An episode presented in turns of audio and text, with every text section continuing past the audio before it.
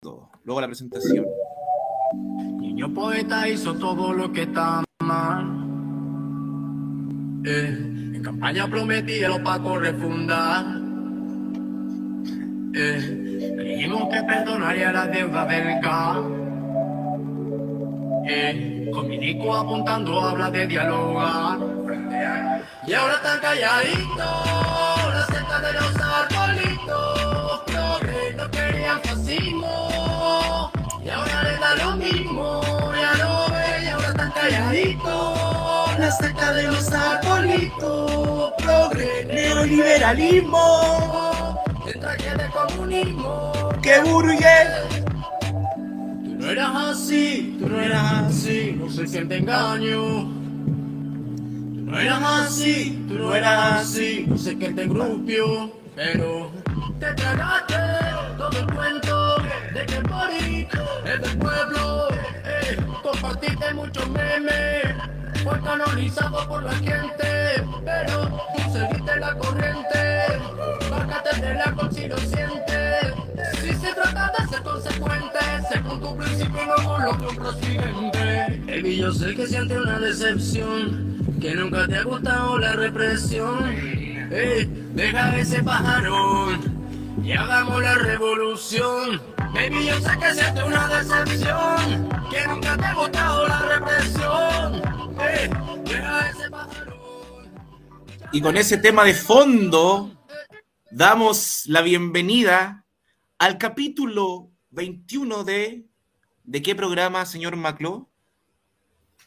Aquí comienza la guillotinería, donde te cortamos la cabeza con responsabilidad afectiva. Muchas gracias, estimado, con la voz que lo hace todo vibrar. A mi derecha de la pantalla está Catalina. ¿Cómo estáis, Cata? Hola, bien, ¿y tú? Bien igual, por fin equipo completo y tenemos... Por fin regresaste. Por fin.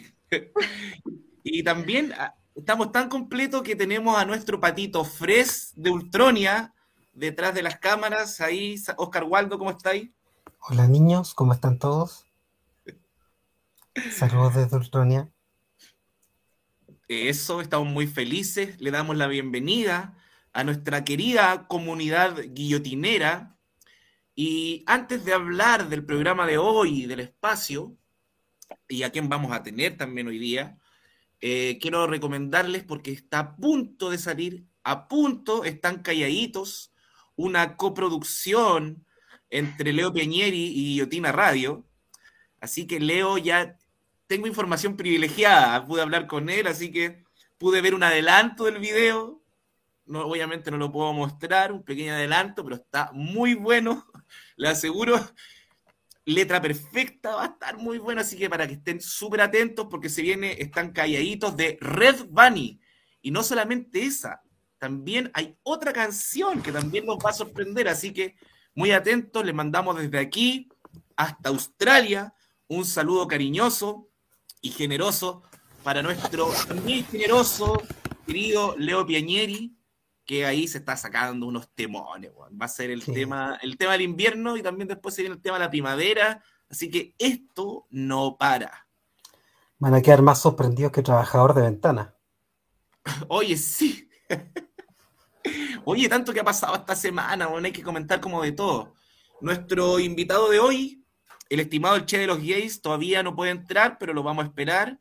Y vamos a comentar por mientras la semana, podríamos hacer reflotar espacios que teníamos como el guillotinado de la semana, el hemos sido de la semana.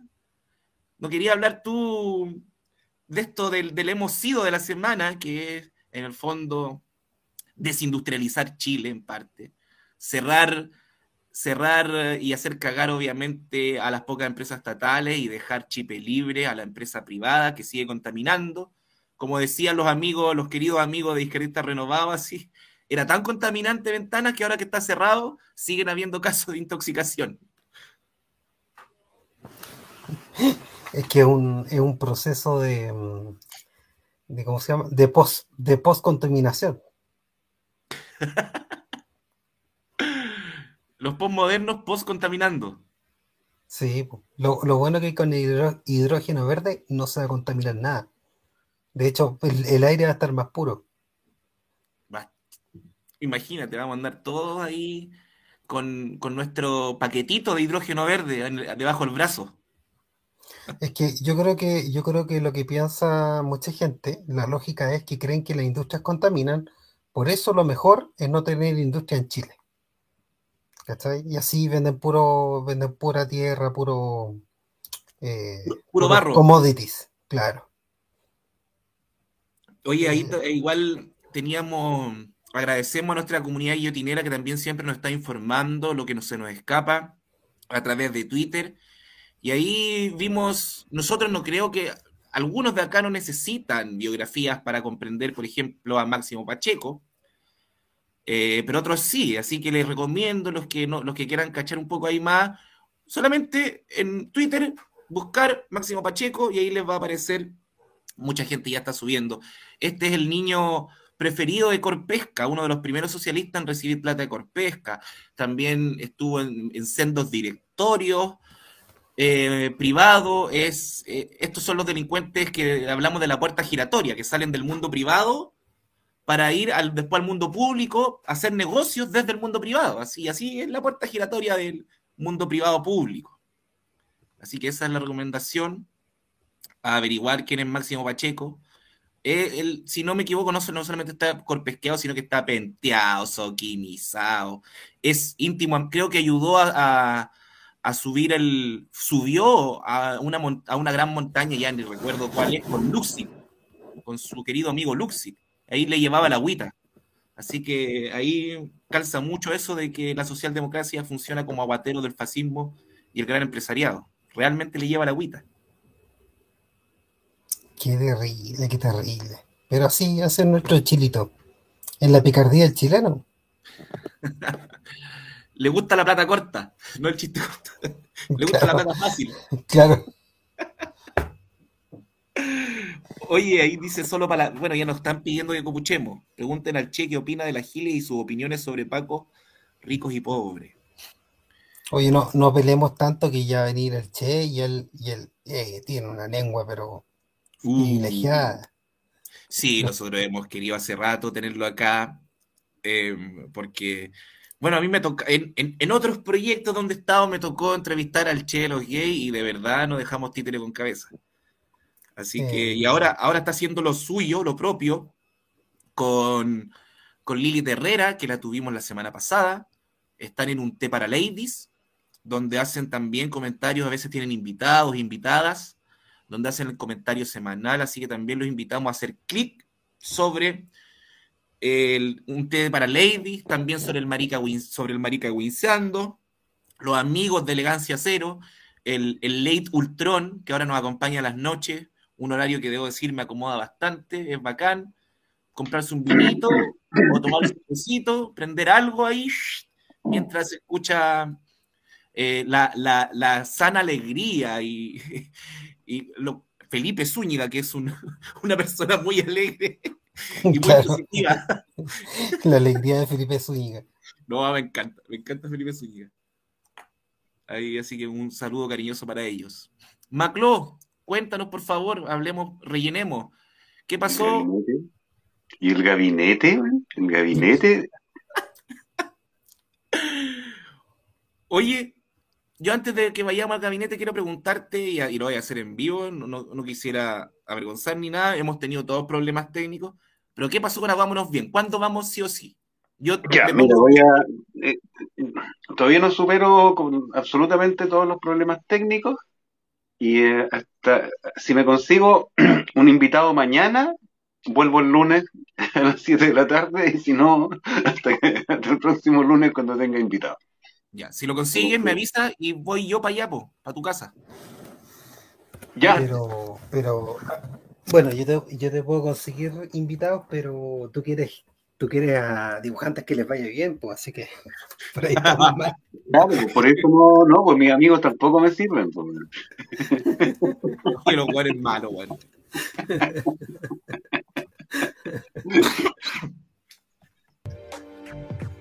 Ahí, música de fondo. ¿Se escucha muy fuerte o está bien? Ahí, ¿para ¿lo escuchan? Está bien, está bien. La Cata está sin cámara. Algo le pasó. Los gatos. Sí. También la vamos a tener de patito fre. Oye, yo quería hacer un pequeño comentario también, un anuncio. Eh, hace unas semanas entró en- había entrado en receso el programa Al Filo Internacional con Nicolás Jadua y Ariel Zúñiga, ya que Ariel Zúñiga igual eh, necesitaba parar un poco, porque lo teníamos los domingos, los martes y los miércoles. Hartos días ahí el compañero entregándose en cuerpo y alma a la radio, así que necesitaba un pequeño descanso, al menos del filo internacional. Por eso vamos a hacer nosotros ahora con Oscar Waldo. Los martes vamos a, a volver con Nicolás Jadua porque la comunidad guillotinera lo pide. Lo voy a ¿La comunidad judía? La, la- la comunidad más querida de Chile también lo pide. Y no, y en Twitter de verdad, me lo han preguntado harto. A veces lo preguntan a la cuenta de la radio, me lo preguntan a mí. Hay otros amigos de Conce también que me preguntaron que cuándo vuelve Nicolás Java, así que hay mucha expectación. El público, nuestra comunidad guillotinera lo pide, así que nosotros, como nos debemos a ustedes, a nuestro público, a nuestra comunidad, eh, lo vamos a hacer posible y vamos a volver, aunque no va a estar con Ariel, eh, porque como decía el compañero ya está sobrecargado con programas y, y compromisos. Vamos a hacer con Oscar Waldo, a tratar entre los dos hacer uno, hacer un Ariel.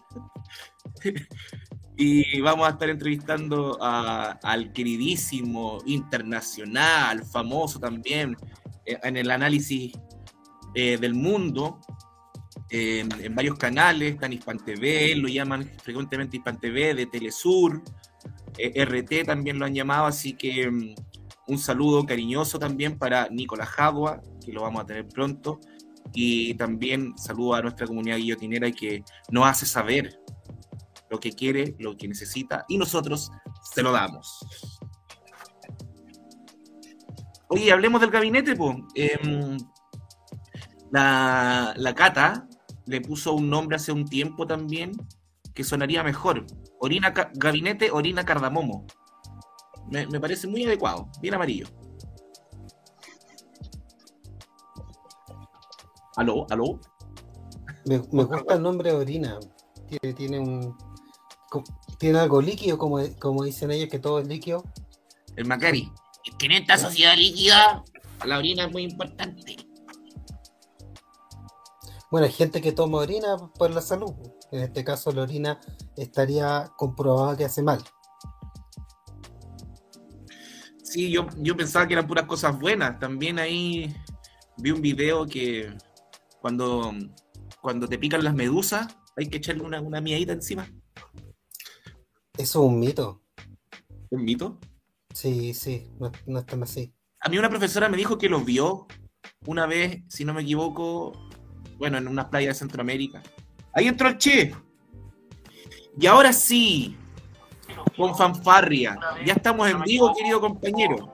Bueno, en una Ahí entró el Che. Ay, se le está escuchando con, con eco, estimado compañero. ¿Se le repite el audio, caballero?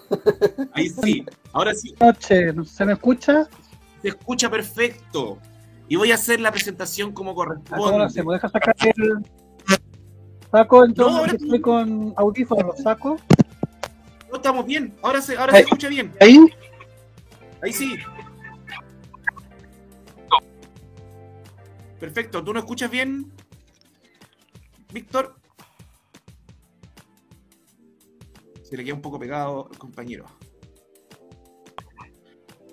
Ahora volvió la señal. Ahora le volvió. Es que acá me avisa, me avisa el nivel de señal.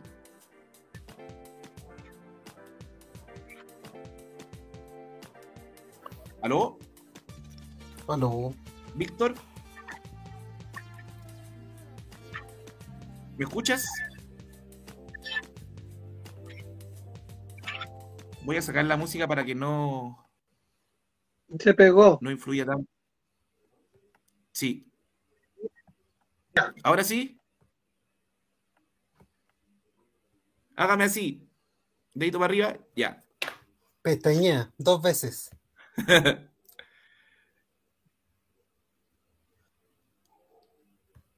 Ya, pero ya que está, ya que está Víctor Hugo, no, no vamos a apelar, no hablamos mal de nadie, ¿eh?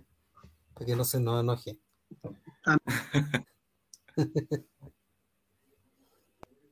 Voy a, voy a esperar la confirmación de Víctor Hugo. A ver si podemos. Fucha, hubo una. Cuando hicieron el té Aló. para, el té para Ladies. Mm. Hola, Víctor Si nuevo. Bueno, Bueno, intentémoslo de nuevo. cuando Sí, fue el- cuando fue esta cuestión del, del programa de la Lilith y empezaron a hablar del, del Jordi Castell, él se fue con, con todo Víctor Hugo. Se fue con todo. Muy, muy bueno, muy bueno. No, a mí me gusta Víctor Hugo, no, no tiene pelo en la lengua. Está bien. Sí, no, hermoso. Yo lo disfruto. Más encima también pura admiración para la Lilith y que estén juntos la Lilith y el Che, para mí es como un sueño igual. Que estén en guillotina, de verdad, honradísimo.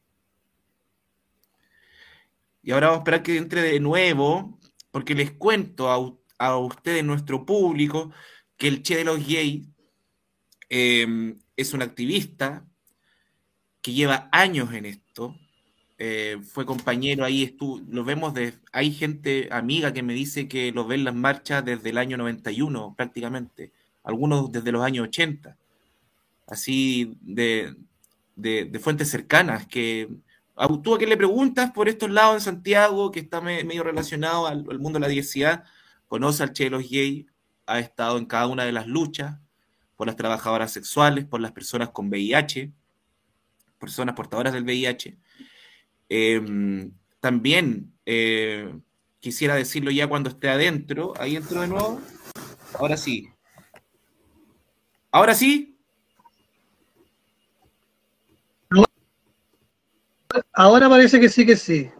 Eso. Ahí sí. Sí. Y ahora voy a aprovechar de hacer la presentación de verdad. Activista, hombre de radio, personas cercanas le contaba acá a mi círculo que lo ven marchando desde fines de los 80, en todos los 90, en esta postdemocracia también denunciando, perdón, a esta postdictadura que ha sido Chile. También es eh, acreedor de ser, de tener el primer programa de la diversidad en Chile y de las personas con VIH. Siempre Vivas, un programa que cada vez que puedo los domingos trato de escuchar al compañero.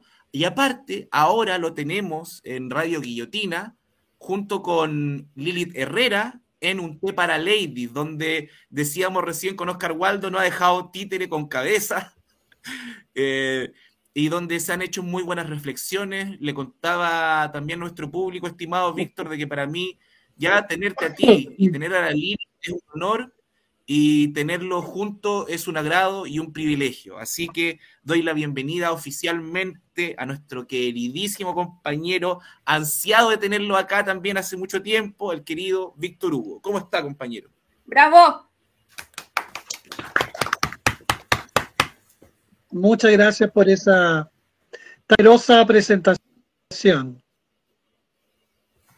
Yo también tenía ganas de estar con ustedes porque además eh, es muy querido, temido y, ta- y también seguido. De hecho, hasta nuestra querida amiga, mi compañera mm, Pamela Giles, la abuela, lo puso dentro de los top 10 de los, de los programas, de los streaming que hay que, que hay ver, para dejar de ver un poquito tele- televisión ¿no? y, y ver las teleseries, que me encantan, por supuesto. Ahora Sí, estoy no, viendo eh, La venganza de la Dacia. Que podría ser la venganza de la Isquia también, ¿no? En algún, en algún, en algún punto. Oye, sí, en- entra con la pierna arriba el estimado Víctor Hugo. Y queremos partir al tiro eh, con una, yo hice parte de la presentación, pero queremos que le cuente a nuestro público, porque bueno, nuestro público ya te ha visto opinando, pero ahora queremos hablar de ti, de tu vida como activista, Eh, me acuerdo que cuando te entrevisté en un programa me puse a sacar fotos tuyas y hay una cantidad increíble con grandes personajes también. Ahí te vemos al lado de Pedro Lemebel, eh, en, en aquellas primeras marchas en, en Santiago, también cuando, eh, cuando salías con unos cuadritos, cuando todavía no eras el Che, eh, era, pero siempre salía con algo, con alguna forma artística también, interviniendo la calle, interviniendo los espacios, eh, con alguna performance. Te vimos por ahí, hasta que ya después empezaste a salir como algo que generó bastante roncha en una cierta parte de la izquierda, haber utilizado a esta figura, señora, esta figura, gran figura de la izquierda mundial, el Che Guevara. Cuéntanos un poco, por favor, de eso. Sí. Aquí está. Aquí me acompaña. Hasta estoy con el Che muerto, mira. Oh, Se oye aquí mi pieza, mi cuarto oscuro. Bueno, muchas gracias por la invitación. Contarles que, bueno, este sábado, de hecho, hay una marcha, marcha del orgullo, burócrata de la diversidad sexual, le llaman la marcha del orgullo, no sé de qué. Podríamos estar orgullosos en este tiempo, habiendo tantos crímenes, tanta discriminación. y La verdad es que el orgullo está bastante dolido, está bastante herido. Pero hay toda una historia de marcha, como decías tú. Eh, la verdad que sin saberlo, queriéndolo, por supuesto, marcha del móvil, del móvil histórico, no del móvil que secuestró el, el señor Rolando Jiménez, sino que el móvil histórico llegaba a un colectivo bastante amplio de homosexuales de izquierda mayoría y que hicieron su primera manifestación, su primera aparición pública un día 4 de marzo de 1990, que fue para el aniversario del informe RETIC.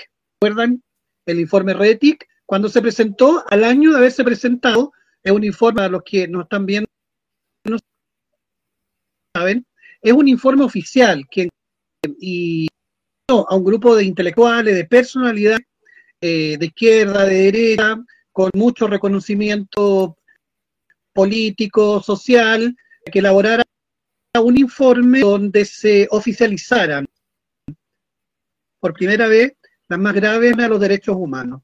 Desde la publicación de ese informe, acordémonos de las lágrimas de cocodrilo del presidente Elwin cuando pidió perdón ¿no? por los crímenes de la dictadura, por los desaparecidos, a partir de ese informe se empieza a hablar de supuestos detenidos desaparecidos, de detenidos desaparecidos con todas las letras, con todo lo doloroso que significa esa, esa, esa, esa identidad, ¿no? esa identidad difusa, desaparecida, que son los detenidos desaparecidos. Entonces, eh, a esta marcha se eh, deciden, y yo, yo no soy del grupo original, digamos, no soy fundadora, no, no soy, no, no me creo funda, fundé eso, otras cosas sí, pero no estuve en la reunión fundante del 28 de junio del año 1991, pero sí, sin querer queriendo, como, como, como diría el Chapulín Colorado, eh, me fui a la marcha del informe RETIC y me di cuenta de la marcha, marchaba un grupo muy especial, unas 20 personas, eh, todos vestidos de negro, con máscara blanca, entre ocultando su identidad y emulando también a los desaparecidos, el movimiento de liberación homosexual con un letrero con nuestro hemos caído, movimiento de liberación homosexual. Yo me sumé a esa marcha, yo andaba sin máscaras, por supuesto, y me sumé como otros más también que habían sin máscara, entre, entre ellos también que Marco Enrique Ominami, muy jovencito, muy guapo, muy, muy gay también de eso, de eso, desenmascarados que se unieron a la marcha, Ricardo Yanzún también, también eh, recuerdo Roberto Zuluaga, y otros más maricones y colas nos encontramos en esa marcha y nos sumamos eh, a esa manifestación por los desaparecidos. Bueno, compañeras de las acciones, por supuesto, estaban escrizadas, eh, la gente marchaba como lejos de los maricones, ¿no? Para que no se contagiara, digamos, el, la homosexualidad.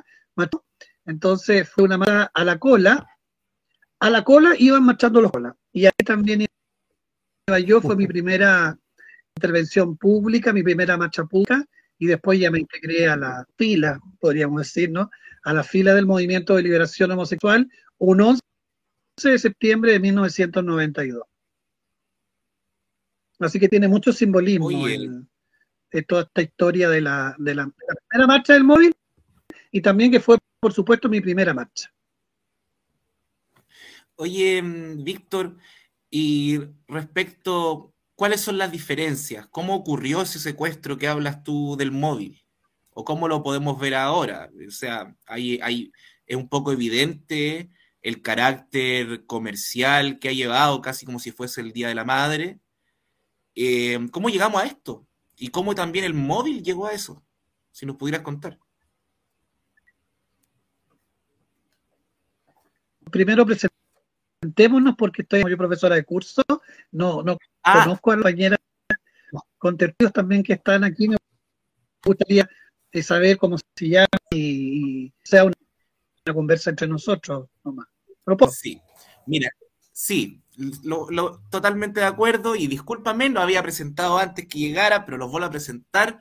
Arriba está nuestro querido Macló, es la voz en off, te digo al tiro, todavía no habla, lo vas a escuchar más ratito, es una voz en off que lo hace, o sea, es una voz que lo hace vibrar todo, le digo yo.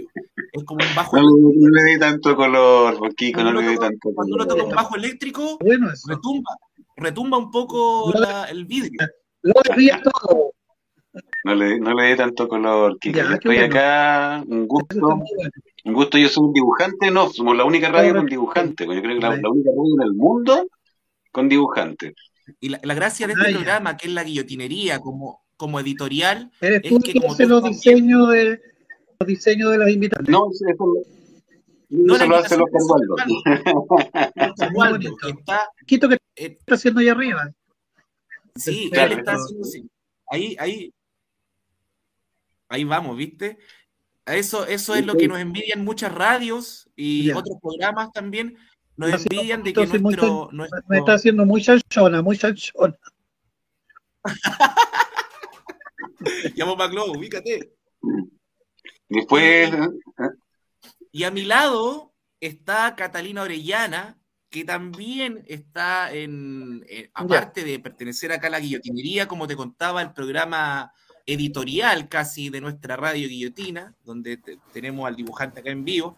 La Cata también está en Entre Minas, otro programa que da mucho que hablar en, en nuestras redes, también tiene un público ahí bastante activo, una barra brava de Entre Minas, que ahí en ese programa también está Catalina con, con Tamara y MJ, nuestras otras dos compañeras, también así que mm, te presento a Catalina, también siempre llega con sus preguntas agudas, es estudiosa, ella estudia antes de venir. Así que eso, y en la, Hola, voz. Y en la voz en off está Hola, hola. Oscar gusto. que es el que te contactó. Hola, hola, hola. Él, él es nuestro patito Ah, el Oscar, de, ya. de la, Sí, patito Fred de la ultra izquierda, le decimos. ya. Estamos equipo completo, hace rato que no nos juntábamos todos. Ustedes saben que Igual de el- malo- el, el- Igual de malo que Pato Fred. el pato Fre real, evangélico y facho. po. Evangélico y facho Sí. el, el pato Fre de verdad. Yo estuve, Sí, que yo- he estado dos yo- veces en ese programa, en el, en, la, en, el, en el matinal de televisión. Me acuerdo que una vez, cuando me invitándose de mí estos desgraciados, claro, yo me hice la loca, sí, ¿ah?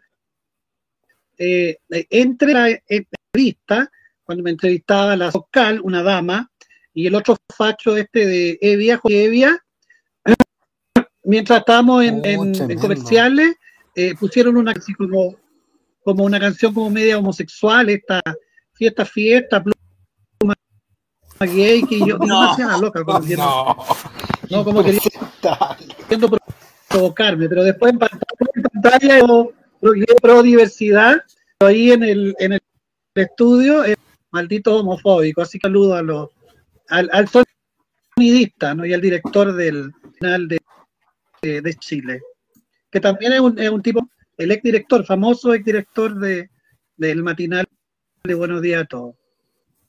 No cómo El se llama. 80% de la tele podríamos decir que es facha, ¿no Pero es cierto? está- pero- Hasta la propia red. Sí. Es que es una forma de hacer política. Bueno, la red tiene también su negocio. gran- Sí. Podemos decir que es facho. Una cosa- sí. Oye, El y- matinal es la forma. Ahora yo estoy a punto de trabajar en Buenos Días a todos. Las cosas Ah, que me estoy a ver, contando. Querían que hiciera nota. Que hicieran que, claro, me acuerdo que de estas veces que me invitaron, dos veces creo que he estado en primero después de un reportaje bien bonito que hizo Mirna Chic en, en informe especial que se llamó se llamó El fin del asombro, ¿no? Que aparecían dos testimonios de homosexuales, yo por supuesto pobre, marginal, doliente, qué sé yo, herida, ¿no? Y habían otros más cuicos, bailar profesor, qué sé yo. Cada uno representaba como su estereotipo. Yo me sentía bien cómodo porque lo mío no es un estereotipo que, digamos, soy loca, soy pobre, solida, pero también soy luchadora. Y después me invitaron a otra, a otra edición con la, cuando ya eh, esposa, la, la pareja de Marco, la, la Karen Dogbailer. En ese punto como que se hacía la lesa, como que no, no- todavía no se definía muy abiertamente como izquierda. Y ahí invitaron como copanelista que venía llegando de Francia, hija de Cecilia Robaretti, que después se transformó en todo, un personaje de la televisión, eh, que se bueno, entonces, un viejo choro, ¿no? Que hablaba medio en francés, medio en español, que se probaron, como que hicieron una especie como de casting en vivo. Y al final, porque terminé enviándole un beso y abrazo al Frente Patriótico Manuel Rodríguez, pidiendo justicia a Pinochet, se estaba buscando televisión nacional, así contrataron y no me, ya no insistieron con, la- con las notas matinales que, que- que yo hiciera. Y- y- yo me Mejor, por la pregunto, eh, no está ¿es en un- divertido esta gente? En, un, en una planeta maricón. el, el- el nivel intelectual de la gente de la tele es tan, es tan bajo. que ninguno de ellos se habrá leído nunca tu libro como para cachar. Ya, no sé quién es Víctor Hugo, léete el libro, porque el libro de Víctor Hugo, y para la gente que no, no lo haya leído, No, es que en ese tiempo yo no tenía libro, en ese tiempo yo lo que Ah, tenía era ya. Victoria nomás. No, todavía no tenía, ya. todavía no tenía libro, Oye, pero qué, pero, buen- pero qué debo reconocer buena crónica. que, que la televisión, la televisión es muy importante. La televisión es muy por eso que quiere charla. Cuando los inviten a la tele, vayan, vayan, digan lo que tengan que decir. Ahora está más abierto. Están los matinales, sobre todo, como que escuchan al pobre, no, le ponen el micrófono, hablar un rato. Ya después cuando hablan mucho, ya ¿no? Y tenemos grandes Che Guevara de la televisión, ¿no? Ahí tenemos a Julio César Rodríguez representando al pueblo pobre, pueblo sufrido, con varios millones de pesos cada mes que recibe, por supuesto del mercado, pero representando la voz de los sin voz. Entonces ahí uno ve la televisión también una económica y una derecha neoliberal campante que está feliz también, ¿no? Que sigue reinando. Entonces lo llamo a intervenir la televisión. Es muy importante recuperar ese espacio, ese espacio tan poderoso que hicieron. Con razón, la, la ministra Isquia y con la ministra también Camila Vallejo querían sacar, ¿se acuerdan ustedes? Querían sacar un documento, ¿no? Un documento, ciertas normas a los medios de comunicación para entregar la información que sirviera como una ayuda, como una ayuda, como una orientación del gobierno, medios de comunicación, especialmente la televisión, dijo la ministra del Interior e Inseguridad. Nombraba la palabra protocolos también. Gusta la tele. Víctor, tuve la oportunidad de ver a- Claro, bueno, después como que Eh, se, le, se le desmoronó esa idea.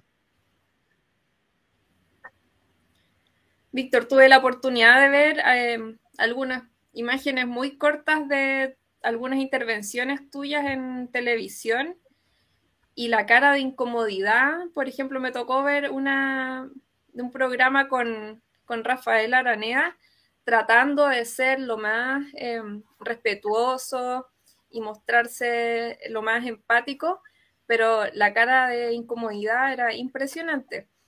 Y la verdad, yo te quiero decir que yo creo que tú eres de los primeros Claro. guillotineros de los Sí. medios. Araneda eh, eh, Opus Dei, dice. No, han habido otros más, han habido otros más. Ah, bueno, por supuesto, muchos más. Me acuerdo que los primeros era rendirle un homenaje, también mandarle un saludo, porque un amigo me recordó. Roberto Pablo, que fue uno de los activistas del móvil, que estuvo en la inauguración, ex director de la compañía de teatro Sociedad Anónima, que fue él el que creó esto de las máscaras, no confundirse con el desaparecido en la marcha de, mi libro Bandera Beca cuento esta, esta memoria, esta historia, interpreto eso como, como el miedo al estigma, digamos, a, a ser reconocido. Roberto Pablo está de acuerdo con esa tesis, estaban las máscaras, el detenido desaparecido, pero bueno, desde afuera yo tengo la libertad también de interpretarlo. Desde afuera se ve también, digamos, el homosexual todavía que no da la cara. En ese minuto no damos la cara. Sin embargo, es el primer homosexual activista, el primer homosexual, orgullosamente homosexual, que apareció en televisión en un programa que se llamaba Otras, que conducía eh, Pamela Gile, en ese tiempo muy jovencita, con otra peta, Delia Vergara, entiendo que Gara, eh, si mal no recuerdo, que fue una de las fundadoras de la revista Paula. Entonces, eh, él fue el, el, digamos, el primer maricón que apareció en la tele. Me acuerdo que llegó armado bien, con harta, harta cosa, un poquito como yo, ¿no? Pero después poco a poco, poco se fue sacando la bufanda, qué sé yo, y, y, fue mostrando su cara. Así es que él fue uno de los, de los que comenzó a abrir el espacio de la televisión para los homosexuales. Andrés Pérez también, primero que aparecía en la televisión homosexual, en el programa, ¿se acuerdan? No sé si ustedes son, bueno, ustedes son más jóvenes, pero en el programa este Escrúpulo, ¿se acuerdan que había un programa de Escrúpulo con Tati Pena? Con la bueno, ahí, ahí eh, Andrés Pérez aparecía abiertamente como homosexual, incluso me acuerdo que una vez llevaron a un, ¿no? un fotógrafo muy reconocedora, ¿no? Un tal Jordi Pastel, perdón, Jordi Castel. Entonces, que ahí preguntaron, en una de las cartas que aparecía, estaron por la homosexualidad y no quiso hablar. Dijo que era un asunto privado en ese minuto. Pero después parece que con el tiempo comprendió que, que sí podía ser un negocio y pucha que, que le ha ido súper bien el negocio de ser maricón televisivo, ¿no? Entonces la televisión sí ha sido un espacio de segregación, no de ocultamiento, de negación de las ciudades, porque la gran mayoría de los ¿no? familias constituidas, eh, de familias tradicionales, los, y las personas, digamos, anormales, desviadas, los que no están en ese parámetro, no están en la televisión. Pero poco a poco se ha ido como contaminando con personajes raros, estos personajes también distintos, diversos. La mayoría lo hacen por razones económicas, más bien por utilizar este nicho, digamos que es el nicho Maricón TV, pero pocos son los que diría yo usan como un lugar de protesta, como un lugar hizo magistralmente, y creo que ahí nadie lo ha superado, nuestro querido Pedro Lemebel, cuando estuvo en DPAPA con Pedro Carcuro, ¿no? Y terminó ¿no? Eh, despidiéndose de Pedro Carcuro, saludando a todas las mejores, a las mujeres torturadas en nombre de su hermana Carmen Carcuro. Bueno, Carcuro. Sí, lo recuerdo. Lo recuerdo muy bien y de hecho Ahí quedó Carcuro. Luego, escu, eh, escribió sobre eso mismo el MBL en, en, me acuerdo que mi abuelo le llegaba a La Nación Domingo, donde leía Ojo de Loca no se equivoca en la contraportada. Qué buenas columnas, donde, qué buenas columnas. Sí, donde justo creo que dos semanas después de ese encuentro escribió en el domingo Lemebel, no sé si fue, no sé cuánto tiempo después, pero lo comentó y yo lo, lo fui a buscar en ese tiempo, video, no había ni YouTube. Bueno, eh, eso, eso sí que me hizo mucho sentido y, y, cuando tú hablabas de ocupar estos espacios de la televisión, que son también lugares don, populares, donde la, la gente eh, de lo, que no es de Santiago, los que el único acceso aparte de internet que tienen como lo, lo, que hacen para ver el tiempo y todo es la tele. Y, y recuerdo muy bien la, la, utilización de ese espacio políticamente desde el MBL, así que totalmente de acuerdo contigo y haciendo ese recuerdo. Claro. Ahí MJ hay harta gente hablando, el perrito Bueno, de dice, hecho- igual que Youta dice que no, no se encantaba la tele, él veía mucha, él veía televisión. Ah, Villota, Villota, un personaje de Villota, ¿no? El orejón Villota, Bien, le dicen las locas malas que se Sí. fijan en esas cosas ¿no? eh, de cortales. Pero bueno, él asume también que tiene orejas grandes y no solamente las orejas. Debo confesarlo que una vez lo vi en el sound y no eran solamente las orejas. Y, y claro, Villota fue también uno de los Yo pensé que que le decían burro por la oreja. No. No. La verdad es que El- no. Eh, bueno, no, sí, vi, vi de lejos, vi de lejos, ¿no? Vi de lejos el asunto, pero, pero es, eh, pero él, él fue, por supuesto, un personaje bien importante en radio, primero en la, en la radio, ¿no? Cuando él abiertamente se enfrentaba a la iglesia y se enfrentaba también a los poderes fácticos y en la televisión, ¿no? Me invitaron, pero después me invitaron, ¿ah? me invitaron al programa de él, pues resulta que había como un congreso de, de la Universidad de Angela Davis, me acuerdo, y también vinieron unas compañeras trans, eh, trans queer, eh, bien sofisticadas, y resulta que eh, para eh, invitado a mí, pero me tuvieron a, a una de estas de estas compañeras sofisticadas, no, no había parece otro horario. Entonces, bueno, Mm. yo me enojé, le dije que no, que, que la veía nomás que no se preocuparan de mí y que se olvidaran que no me iban a entrevistar nunca más. Igual Me recuerdo con cariño. Paquete y, de- y, de- y después te, te cambian el, la, el- el- el- la invitación. Pues encontré una falta de respeto. Pero bueno, le deseo lo mejor a Villota, creo que está un poquito desaparecido de la televisión y de los y de los medios, pero creo que es un gran, un gran personaje. Víctor Hugo. Y en 1997, creo que un 4 de septiembre, eh, nació el Che de los Gays. Y este año ya cumple 25 años. Bueno, tú has dicho que eh, te parece que hay que infiltrar la televisión. 25 años. Y me gustaría saber eh, el Che de los Gays, ¿dónde, dónde interviene? Bueno, hay que, hay que infiltrar.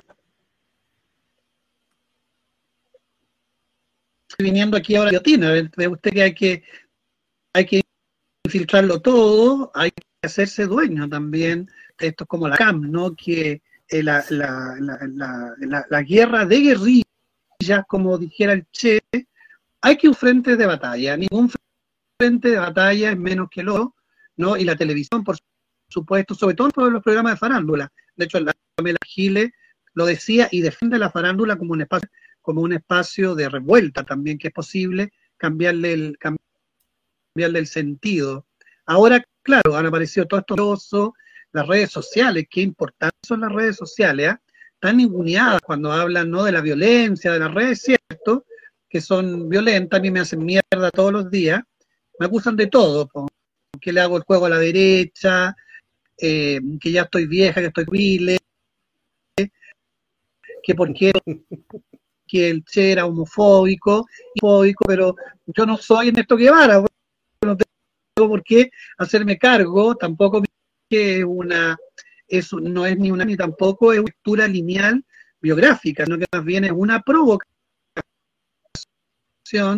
a la el Che nació en la Universidad Arsi, 4 de septiembre del año 1997. Me acuerdo que había un graffiti del Che y a mí se me ocurrió pintarle los labios con un rouge rojo, creyendo que iba a quedar la cagada, porque pensaba yo que era una gran provocación, y la verdad es que a nadie le importa porque era el Arce. El Arce de Noé, como, como Pedro Lemebel. Bueno, pero al final terminé yendo a una fiesta, ese mismo contra que organizaba Ruin, Vicente Ruiz, perdón, con Patricia Rivadeneira. Puma, terminé tirándole agua a la Patricia, un acto contracultural, provocador, provocando al provocador con un vía AZT que es medio para el SIDA, el primer medicamento que se creó. Y esta era una fiesta en contra de la censura y sorpresivamente terminaron censurando. Llegaron los guardias de seguridad y me dijeron, ¿quién que era? No lo de la sala. No, no entendí qué es. Yo estaba jugando como ellos, no provocando al provocador. Estaba esto censura y la gente aplaudía, ah, rabial, oh, pero qué maravilla, el, la performance de Vicente Ruiz, pero, pero es tan real, es tan real, verdad. Bueno, era completamente verdad, pues. Me censuraron, de la censura, de Vicente Ruiz y Patricia Rivadeneira, los padres de la vanguardia chilena, ¿no? Quedaron Claro. Me acuerdo que la, Patricia estaba vestida de drag king, debo reconocer erosa, ¿no? Ella estaba vestida de hombre, de drag king, de trans, pero masculino, con un pico de greda, me acuerdo.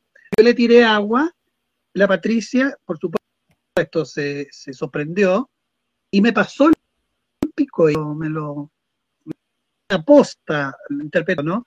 Como una posta cultural. Entonces yo tomo el, este artefacto que estaba bien bueno, la verdad.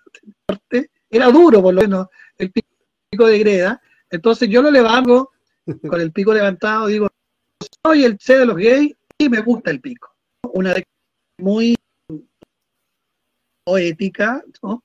muy fórica, muy directa también, ¿no? Que no, que no deja duda de la, de la identidad del personaje. Polémico, irreverente, desatado total, un 4 de septiembre del año 97, eh, y los 4 de septiembre son, es un día tan especial. El presidente de la República es el aniversario del incendio de la discoteca Divines, tal vez por eso le tira agua a la Patricia, puede ser también. Una interpretación, ¿no? Y, y, sí, eh, Y así nació. Pues después, con un antropólogo, ustedes saben que el Che 7, eh, con la CIA y el ejército boliviano, estuvo desaparecido muchos años, escondido, oculto en una pista de aterrizaje en Valle Grande. Por eso el mito del Che, no porque, porque hiciera, eh, hizo, que también, por supuesto, es mitológico, sino que durante 40 años nadie sabía dónde estaba el Che.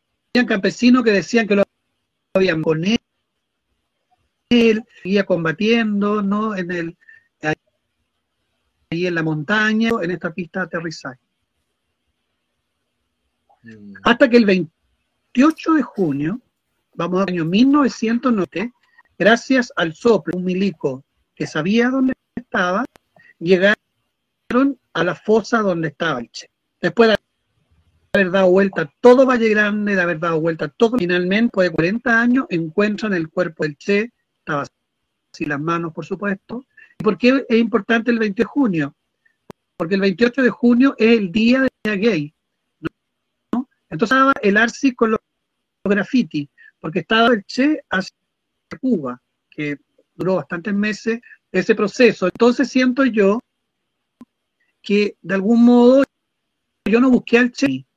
Salió de la tierra, día del orgullo, día de la dignidad, y no quiso irse a un mausoleo ese triste y helado, que, sino que más bien se quiso encarnar en un cuerpo, en un homosexual sidoso,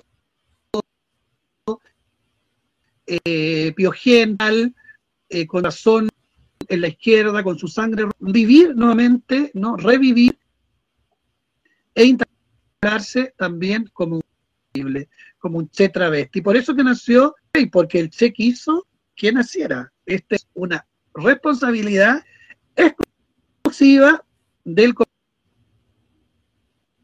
comandante Ernesto Che Guevara de la SER, ¿no? con sus ojitos abiertos.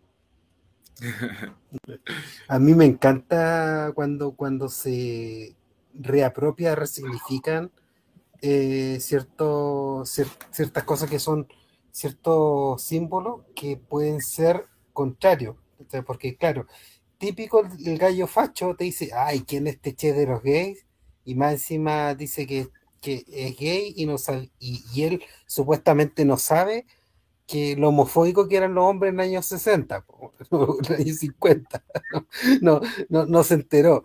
Y, y, es y es gracioso y también es un mensaje, que, que es como cuando se hablan de ellos mismos, eh, se tratan de loca, de maricona, de, eh, es como, es como, ¿sabéis que no es un insulto? No me podía hacer daño.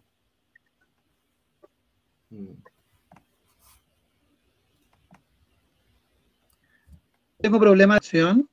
Yo lo bien a ustedes. Sí, ah, dice acá la.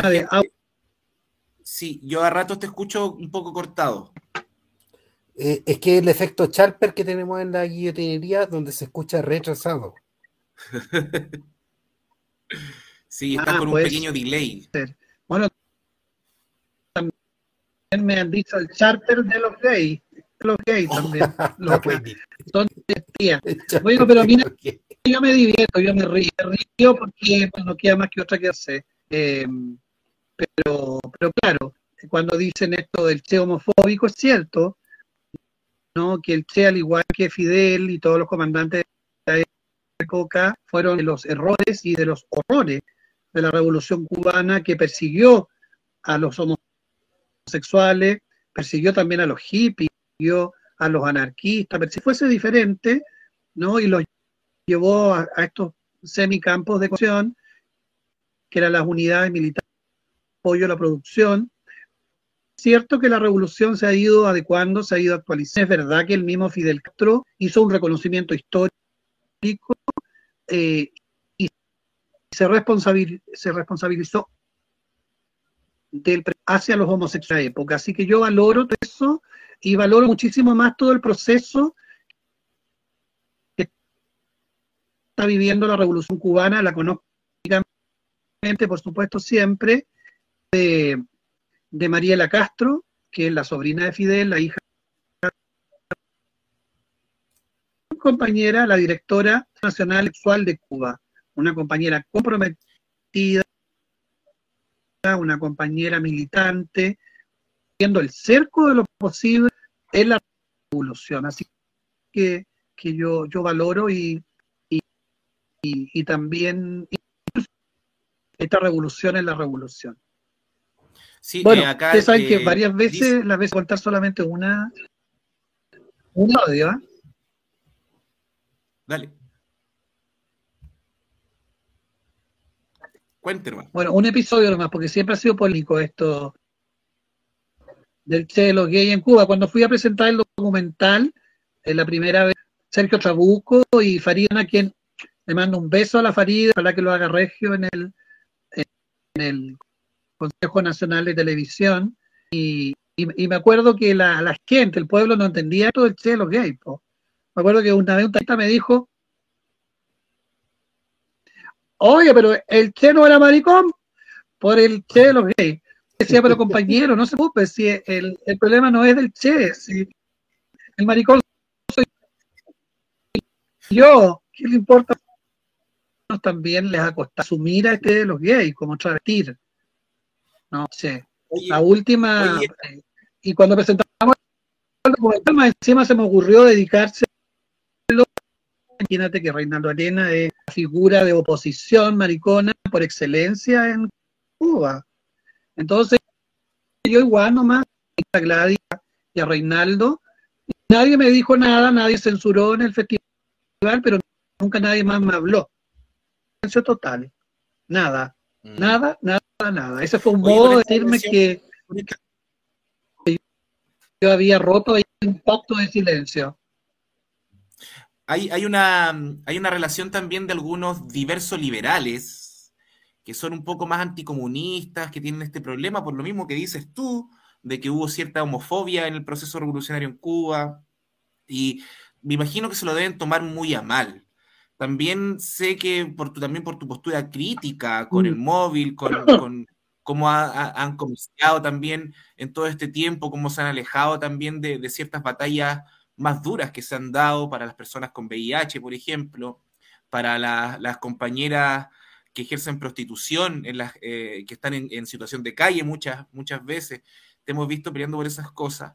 Eh, quiero hablar de un poco de, la, de, de ese rechazo que también que nos cuente también por qué en Twitter te pusieron el chalper de los gays y, por qué, y también que nos cuente un poco por qué te han atacado, porque te han atacado bastante y, me, he dado cuenta que en ese mundo diverso un, un, compañero homosexual da una opinión diferente y al tiro se le tiran con todo, con mucha violencia. Aprovecho de, de mandar un saludo y, que ellos te mandaron también un saludo que es parte de tu barra de la, de la guillotina, que son los compañeros Elegancia Cero un cariñoso saludo para ellos, y que ellos también te mandaron saludo a ti, y que nos cuente eso, de los ataques, de repente que estas opiniones diversas han generado y, la violencia que has recibido.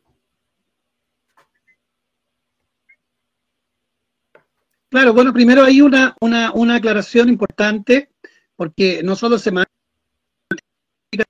sino que es política. Eres trabajadora suave yo soy compañero de trabajo, de lucha también, de Fundación Margen, que son mujeres trabajadoras sexuales y el derecho a trabajar y que sea reconocido como trabajo. Un beso y un abrazo mi querida Sale, que es la vocera de más me debe estar escuchando, viendo ahora desde acá de Santiago Norte, Nancia, Lady, que está allá en Punta Arena. Son muchas las mujeres trabajadoras sexuales, en su gran mayoría por supuesto, mujeres autónomas, mujeres independientes, que deciden dedicarse al trabajo sexual. Entonces, creo ahí que hay un trabajo, que es una lucha, por eso que yo me he dedicado este último tiempo a acompañarla. Yo no soy vocero de ella, ellas tienen su propio y no solamente trabajan con el cuerpo, sino que también ellas hablan con, con su propia voz, con su propio lenguaje. Yo ahí apoyo, eh, hago mi aporte, eh, acompaño eh, el, trabajo de ellas. Así que, ¿y por qué lo que Porque es el VIH-Sida también, me asumo abiertamente como una persona viviendo con VIH, no soy una persona portadora al principio, ese es un lenguaje de moda. No ha pasado de moda, sino que es discriminador. Porque eh, cuando uno porta algo, bueno, uno una boina, ¿no? Y yo la porto, me la saco y después me la pongo. Pero el VIH puede sacar y poner, o el VIH te acompaña por siempre, ¿no? Entonces, es, es una, una condición de, de persona viviendo con VIH. ¿Por qué he elegido y por qué estas luchas me han elegido? Porque siento que son las más estigmatizadas, siento que son las que necesitan también más fuerza, más la lucha de la diversidad sexual, mira, hay tanto maricón, hay tantas compañeras eh, travesas, lesbianas y mucho más, por supuesto, compañeros, eh, con infinidad de de colectivos, organizaciones oficialistas. Hay una mesa también de 31 organizaciones. Señorita Irina, ¿no? que se, ha se está levantando como la voz de las diversidades sexuales, consultar a las diversidades eh, pero veo yo que tienen, están teniendo mucho respaldo, ¿no? Respaldo oportunista, por supuesto, utilitario. No veo lo mismo, ¿no? Respecto del trabajo sexual, no veo lo mismo, son activismos con VIH. Entonces, esas luchas que son las más incómodas, son las luchas que a mí me interesan, son las luchas que me interesa liberar. Y también desde una mirada, desde una mirada de, de Oca, como dice el MBL, pero desde una mirada crítica también con lo que está pasando. Me declaro un opositor al gobierno de Gabriel, un, un opositor crítico, una loca crítica de este gobierno. Yo no voté por este gobierno, yo no defiendo a este gobierno, yo tengo una mirada crítica de las instituciones de poder y del Estado, y eso incluye al presidente eso incluye y eso incluye a todo su gabinete, ¿no? Ministro por igual. Me han criticado, también han levantado esta, esta fea mochila de misógeno porque uno una ministra. Pero bueno, hay la mitad de ministros y la mitad de, y más de la mitad de ministras. Y por supuesto, ¿no? Que la crítica es para ministros y para ministras. Habiendo más ministras, por supuesto que hay más críticas a ministras, porque creo que también no lo han hecho bien alguna de ellas, alguno de ellos, y es necesario defender la, la crítica política, ¿no? Y que esta facilidad con que se intenta tachar y con que se intenta censurar y se, y se intenta excluir ¿no? Eh, una opinión de una mite hacia una, hacia una mujer, considero que es lo más machista que hay. Cuando se critica a la ministra Isquiasiche, no se le critica por ser mujer, por ser madre. Aprovechamos de saludar a su hija Calal, ¿no? se le critica por su actuar político, lo mismo que a la eh, Vallejo, lo mismo que a las otras ministras, ¿no? Decir también, digamos, la, la, la crítica, que tengo muy buena opinión de mi querida vecina, pensar que yo soy vecino de la ministra del Trabajo, Jara, Janet Jara, así que le mando un beso y un abrazo desde, de, iba, iba a decir de siempre bien vivo, pero desde la quien defiende las políticas neoliberales del gobierno de Boris, le tengo mucho afecto, mucho cariño, y con que poco a poco puede ir torciendo esta política neoliberal en beneficio del pueblo y en beneficio también de lo que ella sabe que son las necesidades ¿no? del poblador y de la población. Igual podemos decir que no te afectan mucho entonces estas críticas porque tú lo entiendes como algo político, han querido sacarlo de ahí, obviamente, esas críticas políticas y, tienden a hasta de repente nos dicen hasta locos o empiezan a, mm. hacer a, hacer otros insultos que son igual de denigrantes. No se afectan. Y... No se afectan. A mí me afecta. A mí me afecta. A mí que me acuse misógeno me afecta. Eh, porque yo he trabajado, he dado una lucha también eh, con mujeres, he sido parte, me siento parte del movimiento, eh, el movimiento feminista también ha sido parte importante de la lucha del movimiento. De, el primer programa que yo conduje, que emití, que Voz Loca, de Triángulo Abierto, Radio Tierra, fue de un espacio feminista, una radio de mujeres, hecha por voces de mujeres, y hay únicas locas que teníamos espacio éramos las del móvil histórico.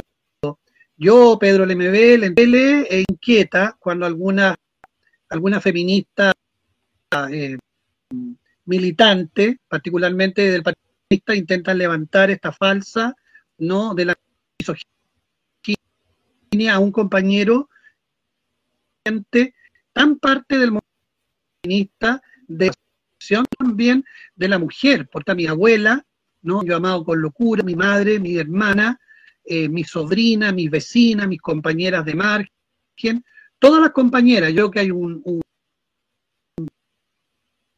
gesto machista cuando a una comparte y que lucha junto a tantas mujeres en esta por el, por el aborto libre, por eliminación, por espacios libres para todas, tan libremente ¿no? Y te tilden y pongan el mote de misógeno y machista. Así que, bueno, ¿no? Es el trabajo y la complicidad permanente que uno ha mantenido en su historia.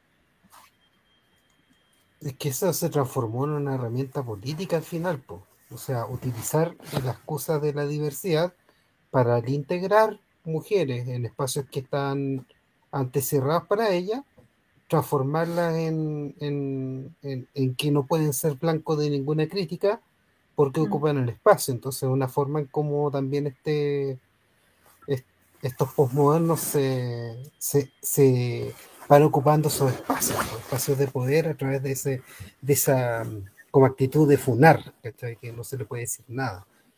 Y, y, a mí me llama la atención porque, mm, bueno, había una, una herramienta política que hoy día no se usa mucho, pero antes, eh, y que, se hizo mucho en Estados Unidos, que sacaban del closet a políticos como una forma de acabarles la, carrera o mancharlo, entonces utilizaban la homofobia de los gringos para como una herramienta en contra de los mismos de los mismos gringos y cayeron muchos pastores, mucho, mucha gente importante en Estados Unidos porque lo sacaban del closet y, y, hoy día no se usa mucho porque eh, estos mundos no son tan grandes, entonces se, saben todo. Víctor, Sí, ¿me eso es complejo, ¿ah? Eso es complejo. Para terminar la idea, a veces lo he dicho públicamente, pero esta ideología también viene de, del, no sé se acuerdan, de la funa que se le hizo a la tía Pikachu. Yo estaba ahí cuando funaron a la tía Pikachu, yo estaba grabando con mi celular, estaba reporteando la, rabia de los que la funaron, eran particularmente mujeres, ¿no? Que le gritaban eh, eh, tía Pikachu, porque ella, en, cuando se inauguró la Convención Constitucional, trató a este grupo de con los cuales no se podía negociar. Entonces, eh, la funaron, yo comprendí eso, yo no fui eh, ni por supuesto apoyo que le hayan tirado piedra o cerveza, no está en mi, eh, en mi cultura, en mi política, eso, pero, pero yo estuve y subí unos videos y por haber reporteado y por haber subido esos videos también fui, buscaron un chivo expiatorio y en este caso fui yo, así que a, la, a la convenal eh, eh, Joana Grandón, ¿no? Y, y también, digamos, eh, comprender que la FUNA está instalada eh, como un ejercicio difícil, gestionarla, porque también yo mismo he sido funado, ¿no? Y, y todo, de algún modo, está todo a las redes sociales, juicio público, y, yo no le temo al juicio público, eh, pero es importante enfrentarse también a él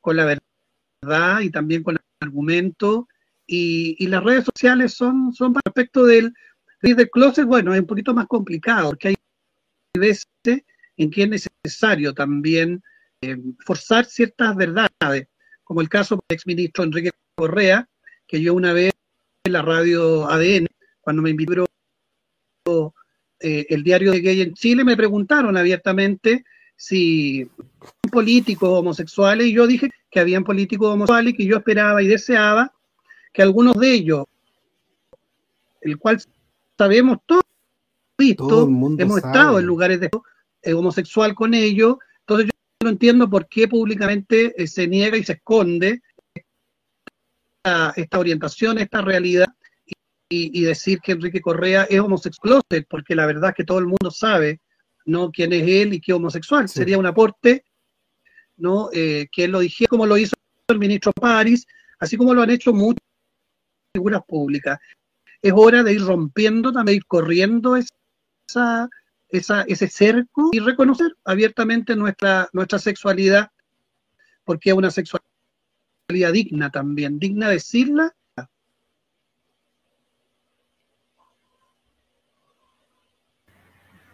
El micrófono. Perdón, perdón, perdón. Eh, Enrique Correa es importante porque aparte él ha instalado a parejas suyas en la política y eso podríamos considerarlo parte también como del nepotismo. Entonces, no veo que también encu- encuentro que es necesario conocer también de las vidas personales no son las personas con, con- de las personas figuras públicas que son autoridades o que han estado ahí. Este hombre ha estado también en el lobby, obviamente, eligiendo quiénes van a ser los candidatos, eh, sabiendo dónde sacar las platas, es el principal izquierdista renovado que, teníamos, que tenemos en el país, donde también él ha instalado mucha gente, y ahí en ese sentido también son sus parejas, entonces ahí podríamos decir que en eso sí podemos meternos. Ahí están llamando. De hecho, Ahí la cuña Eh, dice, pobre amigo.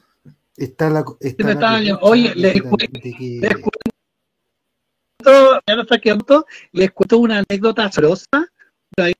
Está nuestra querida amiga Linda González. Mañana vamos a estar ahí frente del museo de, de, de-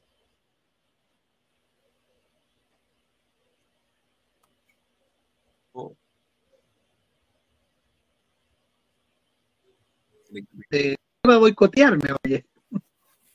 Bueno, eh, eh, vamos a estar ahí las compañeras de Margen y CW distribuyendo y dando a conocer vaginal, el condón femenino, el condón vaginal, el condón interno, que también es una práctica feminista, ¿no? Eh, instalar, distribuirlo, para que las mujeres tengan método de prevención del VIH y. Bueno, lo que iba a contar, esto fue al principio de la democracia, ¿no?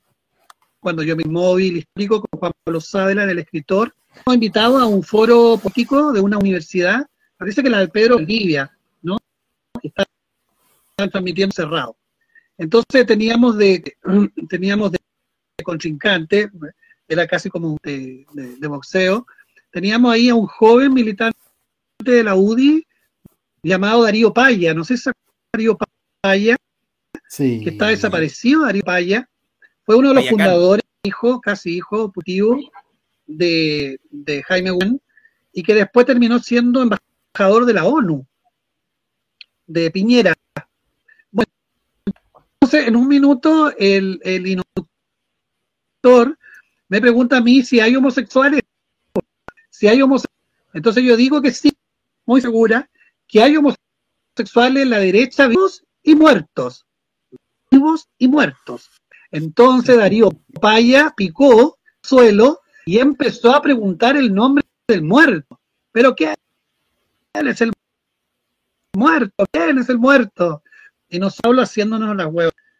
Pero, ¿cómo lo vamos a decir? Si todo el mundo sabe, pero como queriendo no, no, no escandalizar el país, y, pero fue tan muerto que de repente, no sé si Juan Pablo o yo, pero uno lo dijo, Jaime Mampo, mira, quedó la escoba, Tercera Guerra Mundial, se suspendió el foro, llegaron guardias de seguridad, qué sé yo, para separarnos, para apartarnos, por Darío Paya no quería sacar la cresta ahí mismo. Guzmán era homosexual, una realidad que ya se conoce, que incluso lo dijo su mismo sobrino, que también es homosexual, que es hijo de su hermana. Eh, hizo una obra. Y que además hizo una película, una obra de teatro basada en su propio tío, Jaime Guzmán, ¿no? Eh, y ya a nadie le cabe duda. Era homosexual. Ahora si tenía prácticas homosexuales o no, en sauna, nunca lo vi. Una vez lo vi nomás en el Congreso Nacional, ¿no? Cuando juró, yo era estudiante de filosofía allá en plancha y me acuerdo sí, me miró con, con cierto deseo, ¿no? El, el senador Guzmán. Lo vi. Oye, bueno, nosotros siempre acá eh, sabíamos de que iba a ser una conversación muy rica.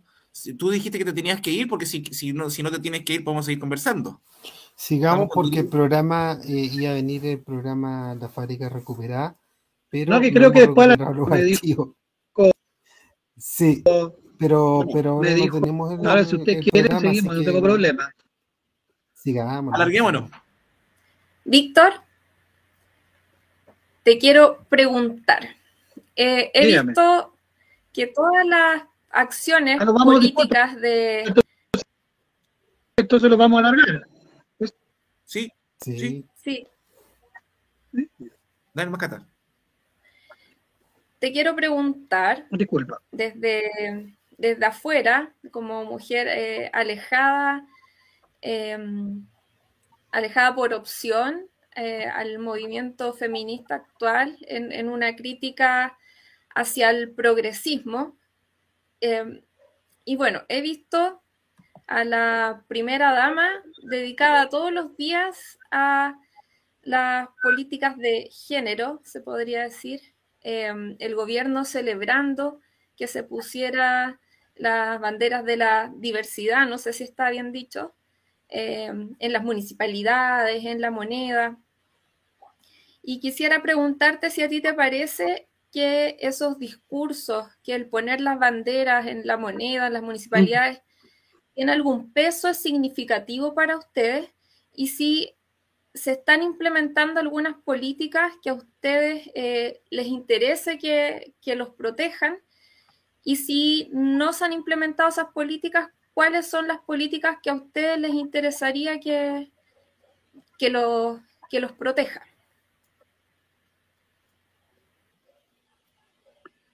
Bueno, una gran pregunta y muy compleja también responderla porque tendríamos que echar eh, más de la historia del movimiento homosexual, ¿no?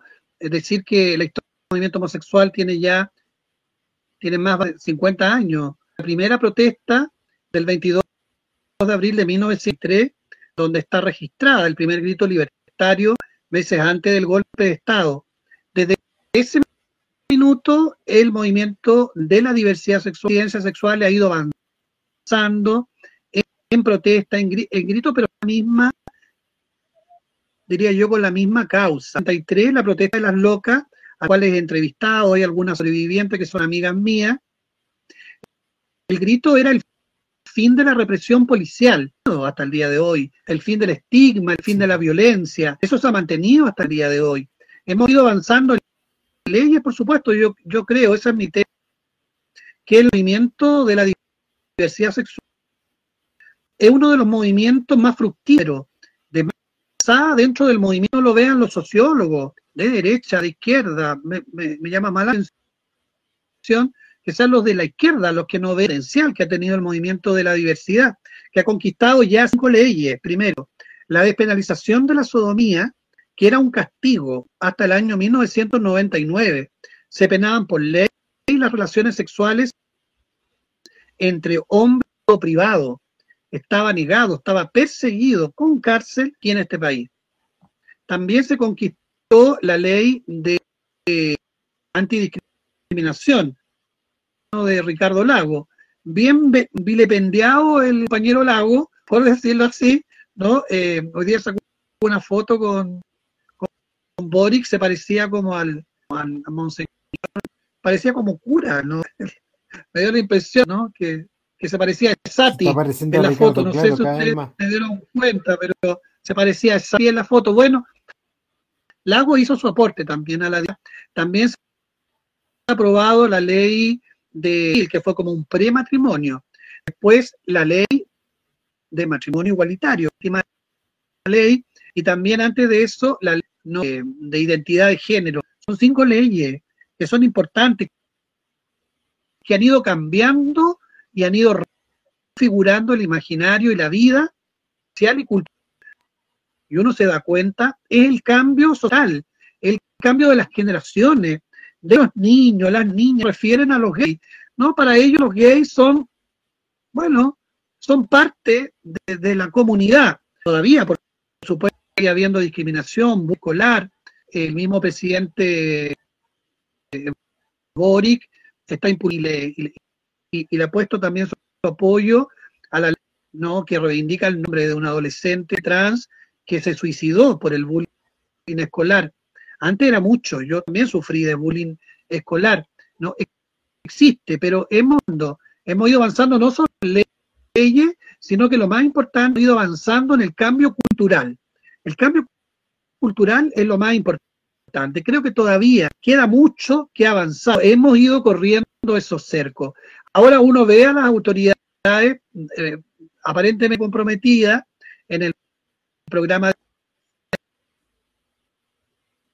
Gabriel Bo, Universidad, conocerlo, no así la del VIH ausente total, habían creo que una o dos menciones, no más de eso.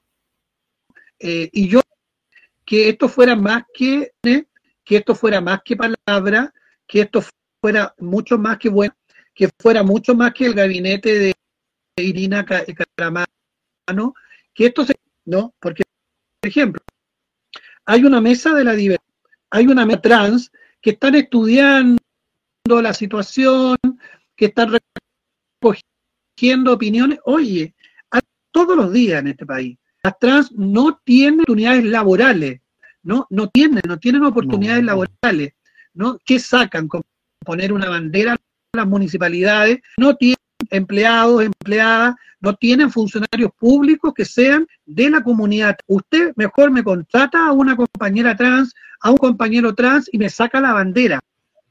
La mejor bandera es la vida. La mejor bandera es el empleo a la comunidad de la diversidad más discriminada y también la más estigmatizada. Entonces yo llamo a la, a la compañera Irina Caramano que se deje tanto. Si ya sabemos que las compañeras trans están pidiendo el 1% del cupo laboral a todas las personas trans del aparato público. Está dentro del programa de, de presentan la ley del cupo laboral trans. El martes es el Internacional del Orgullo, el Día Internacional de la Comunidad LGTBI. Yo, yo te debo, así como lo hizo Ricardo Lago, no con Pinochet, apunto a Gabriel Boric para, para que presente el proyecto de ley 1% obligatorio de, de toda la empleabilidad pública para las compañeras trans, que son las más estigmatizadas, que son las más precarizadas. Aquí no hay que hacer estudios, los estudios ya están hechos, las conversaciones ya están dadas. La comunidad trans está exigiendo y está demandando 1%, es el 1%, ¿no? De una persona trans que trabaje, una persona trans que le den dignidad en el empleo. Basta de bandera, la única bandera de empleabilidad, el empleo, el trabajo, el como decía una publicidad que duraba un segundo en la televisión, pero que quedó historia simbólica del pueblo, cultural, trabajo. Queremos trabajo. Hmm. Oye, sí, eh, a, mí, por ejemplo, me, me, preguntaban dónde estoy trabajando, que ellos son súper también integradores, se creen súper integradores. Y, y, preguntan, ¿cómo crees que está la empresa? Bueno, cuando yo, cuando mi jefe no sea, para empezar, no hay ningún trans. Cuando mi jefe sea trans y no le den solamente, ah, vamos a darle oportunidad de trans, pero tiene que ser en el último, en el, en lo último, o lo más barato, ¿cachai? Eh, que puede haber de contratar gente también, porque como esa es la oportunidad también que están pensando, como que si un trans no puede ser jefe, no puede ser director, no puede, y, y, y si la gente tiene problemas, que contraten gente que estemos dispuestas a convivir con gente distinta y, van a ver cómo trabajamos mejor porque nos llevamos mejor con la gente. Pero mm. no, falta INE, falta INE. Sí. Yo Como aprovecho... no podéis trabajar, pues, si tenéis que comer. Bueno, por eso es importante la educación. Por eso es importante la educación, espacio, espacio educativo. Usted sabe, personas de la diversidad sexual, en su gran mayoría, van al colegio. Yo súper mal en el colegio, a mí me huevía mucho en el colegio. Yo no abandoné el colegio porque era, era loca dura, pero hay niños y niñas ¿no? que abandonan tempranamente el colegio. Hay un colegio, a hay un colegio en Ñuñoa, se llama la Escuela Maranta Gómez, que agrupa un conjunto de niños y niñas trans. Eh, al principio eran ya van más, más de 100 alumnos. En esta escuela, una escuelita con exámenes libres, que agrupa, uno podría decir, ¿por qué hace escuela trans? Bueno, ¿por qué no? Si en la escuela los echan, y si los echan, ellos mismos terminan yéndose, porque no los, no acogen, porque no los quieren. El antiguo también es muy importante, por eso celebro, y yo llamo al ministro de Educación, bien, no concreta, no bonita con con que él declare y se defina como gay, zona de la diversidad sexual, como homosexual, sino que hayan políticas claras, educativas, de prevención del VIH, de, educación sexual activa y afectiva. Mm. Aprovecho, eh, quería decir yo, de mandar un saludo acá a la Fundación Gente de la Calle, que Recién cuando nombraba, cuando, está, cuando hablé de los trabajadores sexuales, eh, dije ejercer prostitución, ahí Herminda me hace la aclaración y quiero hacer el comentario. Dice, somos miles y miles de trabajadores y trabajadoras sexuales. Apostamos por el trabajo sexual autónomo. Y ahí hashtag trabajo sexual es trabajo. Y dice, no en situación de prostitución, no, yo me refería precisamente, y quiero hablar de ellas ahora, las compañeras trans que están en calle, y que ahí aprovecho también de mandar el saludo al abogado Francisco Lagos, que ayudó a las compañeras trans que están en situación de calle a armar una organización. Y eso siempre, saber que las compañeras se están organizando, siempre es una buena noticia. Ahí mando el saludo a Francisco también por apañar en esa, en, que se en que se funden esa, estas organizaciones em, con, su, con su trabajo obviamente legal desde la Fundación Gente la Calle.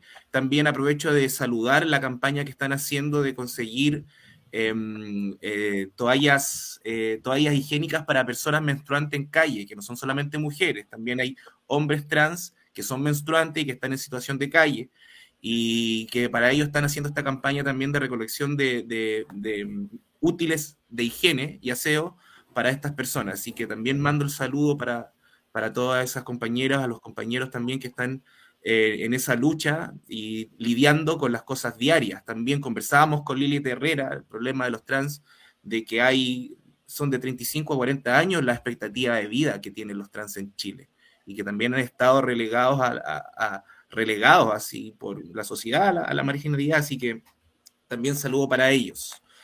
Em, y solamente para agregar eso y también que Herminda González, que tú la nombraste recién, ahí estuvo, está en el público. Usted, sí. Eso va para Herminda, tú, tú para Herminda. La tenemos que invitar a Herminda acá también. Podrían invitarla a, a la guillotina. Sí, sí. amiga Herminda González. Ahí vamos a hacer el contacto interno. Oye, no, te iba a decir que. Mm, bueno, uno tampoco puede fe, ¿no? ejemplo de la, de la, como le llaman, primera dama, caramano. Yo no creo mucho, ¿ah? pero, pero podría ser, ¿no? Podría ser que, hay buenas intenciones, podría ser que quieren avanzar, ojalá que sea así, por los compañeros y las compañeras que van a porque verdad es que perder el tiempo en esas reuniones, ya llevan dos reuniones, ¿no? Con más de que van a Palacio. Lo que me llama la atención es metimiento, ¿ah? que algunas organizaciones eh, obedecen. Por ejemplo, con toda esta fe que hubo en estos aspectos del gabinete Irina Caramano, que, que hubo un hubo una, una conciencia bastante transversal de que era un error político, administrativo, sino que, que no un Estado personalizado, ¿no? Y, implicó eso, que personas cercanas al gobierno, adherentes del gobierno, criticaran abiertamente periodistas que son aliados de este gobierno, compañera Ricón también, ¿no? Salió abiertamente a criticar esto, el lado Gajardo, también Gajardo, ¿no? lado, ya ha hecho tanto trabajo para ser fiscal, eh, sido criticando ¿no? esta medida, pero me llama la atención que participan en esta mesa, ninguna de ellas haya señalado también un punto crítico sobre lo que está ocurriendo, porque creo que daña también esta mesa de la diversidad sexual. Creo que la única conocimiento y una mirada crítica, la querida eh, amiga Constanza Valdés, ¿no? puso en alerta ¿no? sobre lo inconveniente, el error político de personalizar un cargo porque además es un cargo que dijeron que desaparecer, pero al parecer no desapareció, de hecho no está desaparecido, sino que lo han intentado secuestrar en nombre de una persona. Entonces yo espero que esto no dañe ese trabajo y espero, por eso que más que reuniones, no más que fotos, más que videos ridículos, como el, como el que grabaron ¿no? con el, el, se autodefine como eh, abogado de eh, Mallea, eh, dos en dos que lo piti con con la, con la primera dama hablando de una mesa, esperaría un poquito más de seriedad, ¿no? Cuando estamos hablando de asuntos tan tan gravitantes, tan serios también, como el trabajo, como es la violencia que, que viven las comunidades. Así que eh, llamarlo a, a, ser más cauto y a no utilizar esta, esta causa. Yo me temo que el próximo sábado va a estar lleno, la, marcha de la diversidad va a estar llena de figuras del gobierno. Tal vez llegue la señora Irina, tal vez lleguen también convencionales, que pueden ir muy de acuerdo con la diversidad, pero esta es una marcha de la comunidad, esta es una marcha de las locas, esta es una marcha de las travestis, pero claro, van a ir a buscar ahí un, poquitito ¿no? de, ¿no? de, de publicidad ansiosa de publicidad como criticar la primera año 1973, uno esperaría ¿no? que esa foto, que esa imagen que va a ser multiplicada, ese oportunismo político, se transforme después en excreta. Así que les avisamos que les vamos a cobrar la foto, les vamos a cobrar el video de pública. Yo no voy a ir yo, porque comulgo con los organizadores y porque además a la misma hora estoy invitado al lanzamiento de un libro sobre los presos políticos. El libro, este intro, me invitó mi querida amiga Verónica Verdugo, que es la vocera de los filiales de los presos políticos y es la mamá de Nicolás Río. Así que esa es mi marcha, la marcha por los presos políticos, mi día sábado, donde se presenta este libro de la cisterna. Así que por ahí vamos a luchador.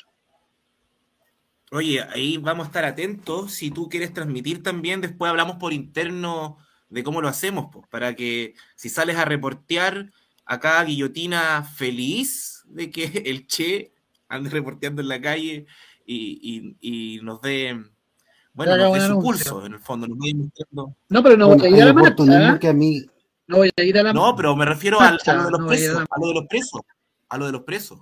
Sí, pues, No, no, si es lo- eso no interesa. Ah, los presos por eso. sí, por supuesto, claro que sí.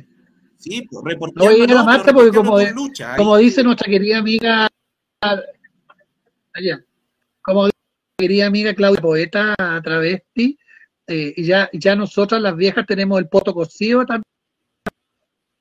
Pues, oye. Oye, te ¿qué que marchen hay las- las jóvenes ahora? que yo, generación de locas que marchen, que marchen, que marchen, que no paren de marchar. Yo hay oportunismos que me gustaría ver, o sea, si en esa marcha estuviera Felipe Cast en, en drag, eh, yo, yo hasta pago por verlo. Oye, y, y eso, también queremos, eh, ahora, Bueno, ahí- en otras marchas, en otras marchas ha estado bastante de Renovación Nacional, eh, ha estado gente de, de derecha, de derecha liberal, como, como le- así bueno, le gusta ahora, ¿qué lado de la vereda marchan? Si por la izquierda o por la derecha, eso eh, estaría por verse. o si marchan Oye, para adelante o más también, eso habría que, que terminarlo. Reci- Recién Oscar Waldo ahí dijo algo, eh, lo adelantó un poco, y quería volver, para cerrar también, que nos hables de tu libro, ¿ya? Para saber si se puede encontrar por ahí, si no está, si no está en editoriales ahora, también esto podría servir como un llamado a alguna editorial que quiera volver a editarlo, cómo lo encontramos tu libro, también cuáles van a ser, aparte de la actividad de los presos políticos, me gustaría que, lo- que repitieras la hora, la fecha del lanzamiento del libro. Y, y cuáles son, aparte de los proyectos que ya sabemos que estás en Guillotina, en el programa Siempre Vivas, eh, ¿qué es lo que se te viene?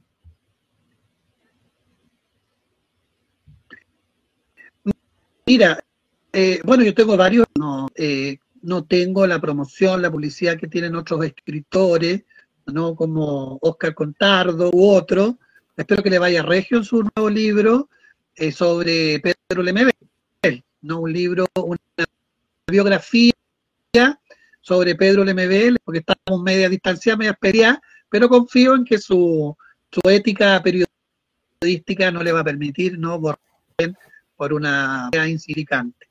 Eh, contarles que tengo varias publicaciones. La primera es Bandera Hueca, la historia del movimiento Chile. Es la única historia que se ha escrito sobre el movimiento homosexual. Es una especie como de cocina, Sí. ¿no? Ahora que la cocina está tan vilipendiada. Esta es una cocina donde cuenta de la pelea, de la luz, también externa, del contexto político.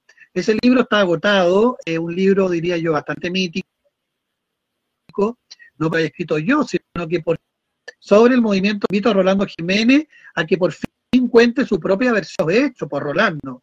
¿Qué vamos a hacer si no tenemos tu propia versión, ¿no? Del Pinochet, los ¿Qué homosexuales. pasó en la ONU? Es ¿Qué necesario esa versión sobre los hechos. ¿Qué pasó en la ONU? ¿Qué pasó realmente ahí con el apoyo que se le dio al grupo Nam- NAMBLA? Bueno, este libro, Bandera Hueca, habla de todo eso en, en online, ¿no? Lo tengo en un, en un, en un blog que se llama www.banderahueca.blogspot.com. Ahí lo pueden encontrar. Estoy luchando para poder reeditarlo con algunos textos críticos, algunas fotitos, algunas portadas la prensa. Aquí nos ha acompañado, para bien o para mal, nos ha acompañado mucho, así que hay que poner. Espero volver a editarlo, si no este año, el próximo. También está el libro El Diario del Chile, eh, que ya deben quedar muy pocas copias, o como una es moderna, también es antigua, pero es moderna. Existe la versión digital, ¿no? Porque ahora existen los libros digitales. El Diario del Che Gay en Chile es un libro digital. Lo encuentran, lo pueden pedir ahí en ocho libros, ediciones. Ellos hicieron la digital de este libro. Acá me parece como la Biblia de los maricones por libro gordo. Caro, diría yo, ¿no? Tiene mucha fotografía. Es una versión loca eh, del, del, Che, ¿no? Por eso es el diario del Che en Chile. Es una, es una cita al diario del Che. Eh, también está SIDA en Chile, historia fragmentada, que soy co-autor con Amelia Donoso de Fundación. Eso lo pueden encontrar todavía en libro. También distribuye ocho libros, ediciones. Así que, viste, hay tres libros que se pueden consultar. Estoy en dos proyectos, tal vez como estoy, no, estoy, estoy, estoy bastante locuaz. Podría adelantarnos un libro de testimonio de locas eh, sobre Pedro Lemebel, las viudas del Lemebel, se llama, las viudas odiosas del Lemebel, para que después nadie me copie el nombre, se llama Las viudas odiosas del Lemebel. ¿Y por qué las viudas odiosas del Lemebel? ¿No? Porque cuando hicieron la película Tengo miedo toreo, con nuestro querido amigo Alfredo Castro, que me tiene bloqueado por todas las redes sociales, ¿no? Porque ahí como que dudamos un poco, ¿no? De que el Pedro lo haya designado solamente a él como la loca del frente, porque la verdad es que el Pedro todos los días y después de cada borrachera designaba a distintas personas en los distintos papeles de la película.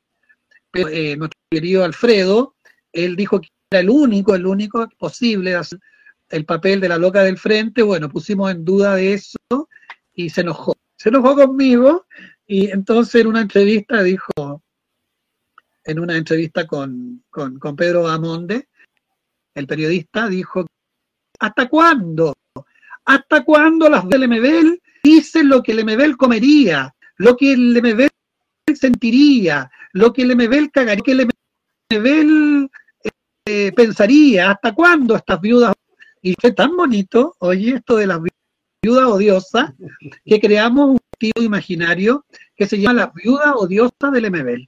Así que viene un libro, anuncio el libro para los 70 MBL, que se llama Las viudas odiosas del MBL, para que nadie me copie el título. Ya está escrito aquí en la guía texto, van a ver poema, no solamente mío, sino que de las locas, de las viudas odiosas del que son muchas amigas, amigos, lesbianas, travestis, homosexuales, LGTBIQ y todo el silabario, ¿no? Y toda la sopa de letras, eh, refiriéndose a nuestra querida Pedro Lemebel. Así que, y seguramente va a venir un bien sobre el programa Triángulo Abierto y el próximo año, cuando se cumplan, eh, creo que se cumplen ya 30 años. Así que mira, tengo harto que hacer todavía, no pienso, eh, no pienso desfallecer, porque como dijera nuestro querido Ernesto Guevara, la única lucha se pierde es la que se abandona. Así que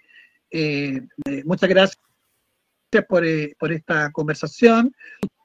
Ya nuestro programa de radio, tenemos radio, aunque poca gente escucha radio en este tiempo, ¿ah? como que se ha perdido lo sabroso de la radio, ¿no?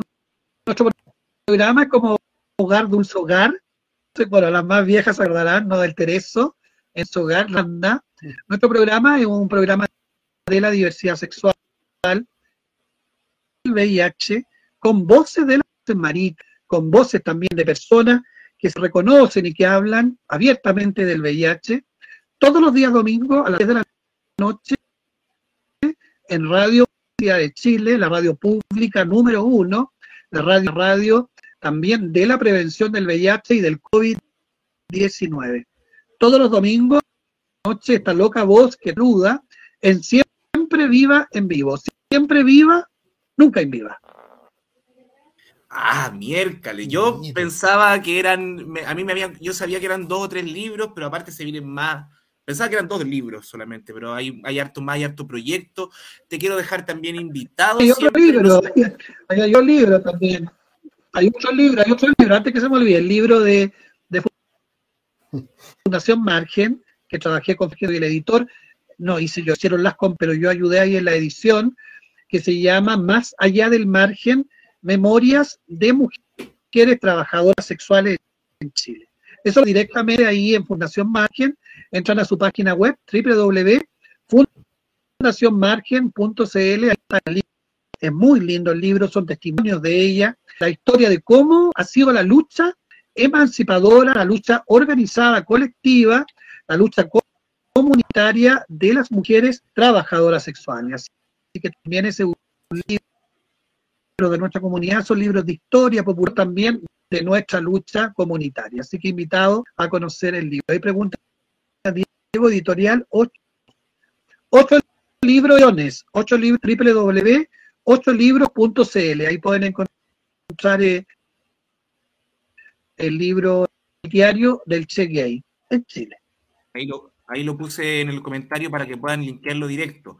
Y bueno, aparte de ahí está. son hartas invitaciones. Son hartas invitaciones que te queremos hacer, estimado Che, estimado Víctor Hugo. Eh, aparte de, de, dejar la invitación abierta también a Herminda González para tenerla en algún programa acá en la guillotinería de Guillotina Radio. Eh, también de que cuentes con nosotros cuando quieras hacer algún lanzamiento de libro.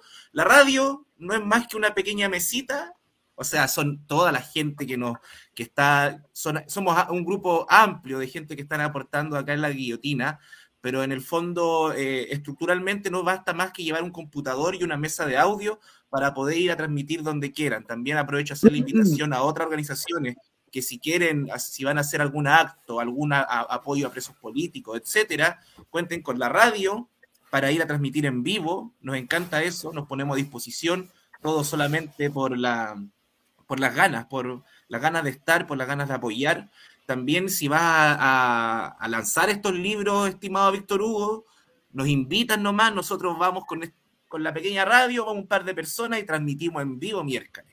Aparte, para que todos los demás lo vean, no solamente la gente que está en Santiago. Esa también es nuestra idea, así que... O hacemos un lanzamiento también a través de la guillotina.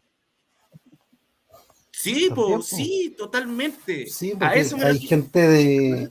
Hay gente que está, está atada a sus trabajos y ahora no le permiten ver. Sí, pues. Claro. Eh, un llamado a los que a los que siguen acá, que, la Caterina fue invitada a un programa a propósito de la viruela del mono, donde hablaron de la viruela del mono, lanzaron teorías. ¿Ya? De los geeks a media, decían que... Bueno, ahí viene otro estigma, otro estigma con la viruela del mono. ¿Sí? Me imagino. Eh, está la teoría, que investigarlo, ¿no? De que es, por transmisión sexual. Entonces hay también personas homosexuales que, han, dado positivo a la viruela del mono. Pero decir que, que esta sí tiene cura, eh, tiene cura, hay antídoto, la gente no tiene la viruela del mono, pero del VIH-Sida sí, la gente muere. El SIDA es una enfermedad, pero es mortal, por eso que es importante a los jóvenes que a todos ven este programa, que es muy importante la prevención, el uso del condón sostenido, condón para pene, condón para... Eh, y también la dignidad, los derechos humanos de las personas que vivimos, porque seguimos siendo personas, y, eh, personas sexuadas también, ¿no? que tenemos a, seguir teniendo una vida. Por eso existen los preservativos, los condones, ¿no?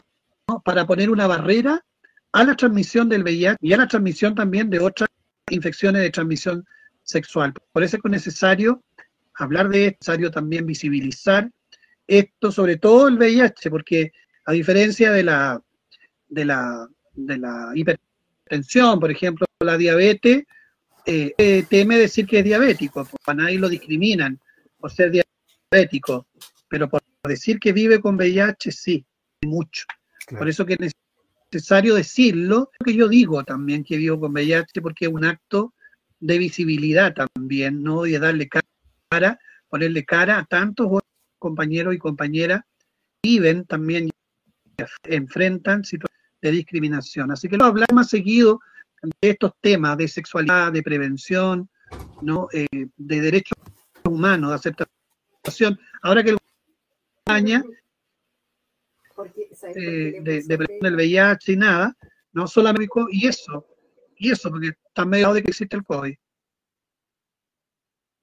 Sí, sí, está medio olvidado y es como algo que sí, es como, es como un boomerang que va y vuelve, pensamos que se está yendo y vuelve una y otra vez, pero bueno, Vamos a estar acá, este espacio va a estar abierto, obviamente, para usted, estimado compañero, eh, para toda la comunidad. Vamos a estar esperando también el contacto de Herminda. Que mira, una, una, una Dale. observación.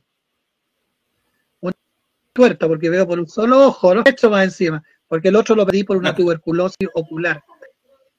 Están Uh, dando en Megavisión, los vi, nuestro co- compañero Yaitul los vi en Iglesia Católica.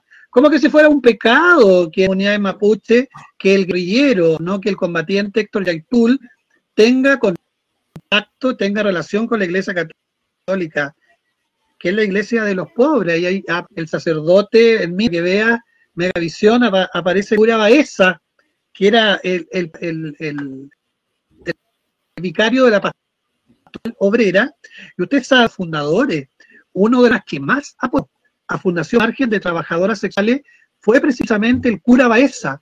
Así que no solamente Héctor Yaitul fue muy amigo de, del cura Baeza, sino también nuestra querida amiga Herminda. Ven que las luchas también se hermanan, mapuche con trabajadoras sexuales y también con lo mejor de la iglesia chilena, con esa iglesia rebelde, esa iglesia también comprometida con el pueblo. Así que mandamos un beso y un abrazo al cura Baeza que nos mira desde el cielo y por supuesto al compañero que se cuide mucho y que no pare de luchar. sí. Sí, vamos a estar también dentro de poco ahí con los aconteceres del Gualmapu. Vamos a tener un programa especial en Guillotina del Gualmapu. Así que todos invitados. Eh, también vamos a tener más conversaciones en la guillotinería, de esas que nos gustan, con también, ojalá con Macló, ahí más ratito te voy a mandar el, el retrato que hizo el compañero, que se tuvo que ir antes. Y dejarlo invitado, vuelve el- este martes al Filo Internacional con Nicolás Jadua.